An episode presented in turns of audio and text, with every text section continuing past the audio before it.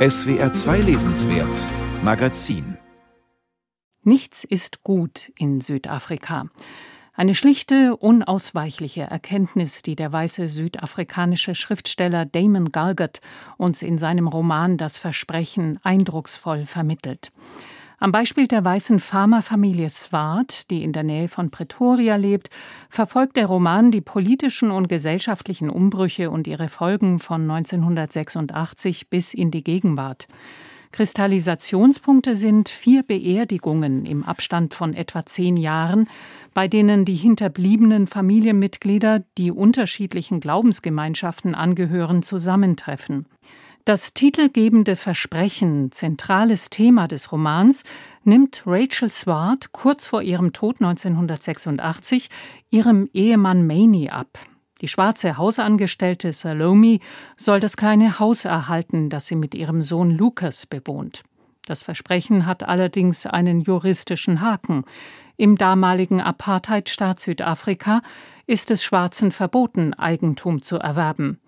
Aber in der Familie Swart ist ohnehin nur die jüngste Tochter Aimer an der Einlösung des Versprechens und an Salomis Schicksal interessiert.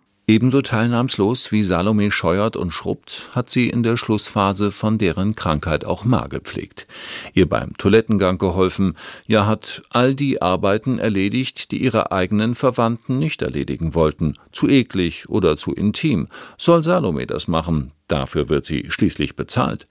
Sie war bei Ma, als sie gestorben ist, obwohl niemand sie zu sehen scheint, sie ist offenkundig unsichtbar. Und auch was Salome empfindet, ist unsichtbar. Sie hat gesagt bekommen, räum auf, wasch das Bettzeug, und sie gehorcht. Dass Salome weitgehend unsichtbar bleibt, liegt an der besonderen Erzählperspektive. Die Erzählerstimme führt uns in vier Kapiteln über einen Zeitraum von 30 Jahren ganz nah an jedes Familienmitglied heran und gleitet dann unmerklich über in die Stimme eines allwissenden Erzählers. Wir wissen, was Maney Swart, seine Kinder und seine Schwester Marina von Rachels Versprechen halten. Nur Salome schweigt und bekommt erst auf den letzten Seiten eine leise, zögernde Stimme. Vielleicht, weil sie stellvertretend für all die schwarzen Hausangestellten steht, die mit den leeren Versprechen ihrer ehemaligen weißen Dienstherren bis heute zurückbleiben. Damon Galgut bettet die Familiengeschichte ein in den historisch-politischen Kontext des Wandels in Südafrika. Die Erzählerstimme spricht die Protagonisten bisweilen direkt an, wechselt unvermittelt in einen Bewusstseinsstrom, der Einblicke in die intimsten Gedanken gewährt. Diese Wechsel überraschen den Leser innerhalb eines Satzes oder eines Abschnitts. Wie diese Technik den Erzählfluss beeinflusst, wird in einer Szene mit dem inzwischen über 50-jährigen Sohn der Familie deutlich.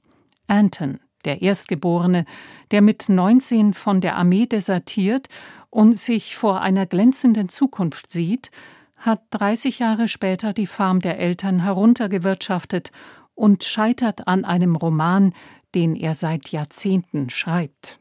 Er schlurft von Zimmer zu Zimmer mit der Flasche in der Hand, um sich vom Denken abzuhalten. Er hat im Moment über vieles nachzudenken. Ach was, du hast einfach eine Pechsträhne, weiter nichts, die allerdings so heftig ausfällt, dass du das Gefühl hast, es wäre schon immer so gewesen.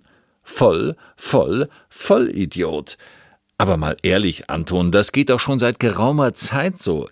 Immer wieder dieselben Geschichten, nicht auszuhalten, das. Habe ich dir eigentlich schon mal erzählt? Ja, hast du. Also halt endlich die blöde Fresse, Anton. Der eigentlich etwas tun müsste, es aber nicht tut. Denn wozu?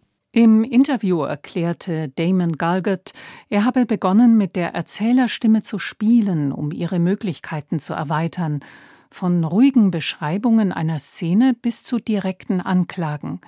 Dies sei hilfreich, um den Erzähler als Person wahrzunehmen, der zwar nie benannt, aber immer anwesend ist. Der Leser solidarisiert sich durch diese Erzähltechnik fast unmerklich mit dem Erzähler, indem er die Aussagen der Protagonisten in Frage stellt. Damon Galguts vielstimmiger Südafrika-Roman zeichnet ein ganz anderes Bild des Landes als das der versöhnten Regenbogennation. Der Schriftsteller macht inhaltlich spannend und stilistisch kühn deutlich, was es für beide Seiten, weiße und schwarze, heißt, mit gebrochenen Versprechen zu leben. Galgets bildkräftige Sprache und die ungewöhnlichen Perspektivwechsel tragen bei zu einer fesselnden Lektüre, die ein Lebensgefühl vermittelt, das den wenigsten vertraut sein dürfte. Wir bekommen Einblick in die Werte, Haltungen und unterschiedlichen Milieus weißer Südafrikaner seit Mitte der 1980er Jahre. Die Villa des Burenpolitikers wird uns ebenso vertraut wie das weitläufige Farmhaus auf dem Haifeld. Nach über 300 Seiten dann ein Blick in Salomis windschiefe Hütte mit nackten Estrichboden und zerbrochenen Fenstern. Ist es zu spät, um das Versprechen einzulösen? Das sollte jeder selbst lesen, der Lust auf literarische Herausforderungen hat. Von Flugreisen nach Südafrika ist momentan abzuraten. Literarische Reisen ans Kap sind mit diesem herausragenden, aufrüttelnden Roman dagegen unbedingt zu empfehlen.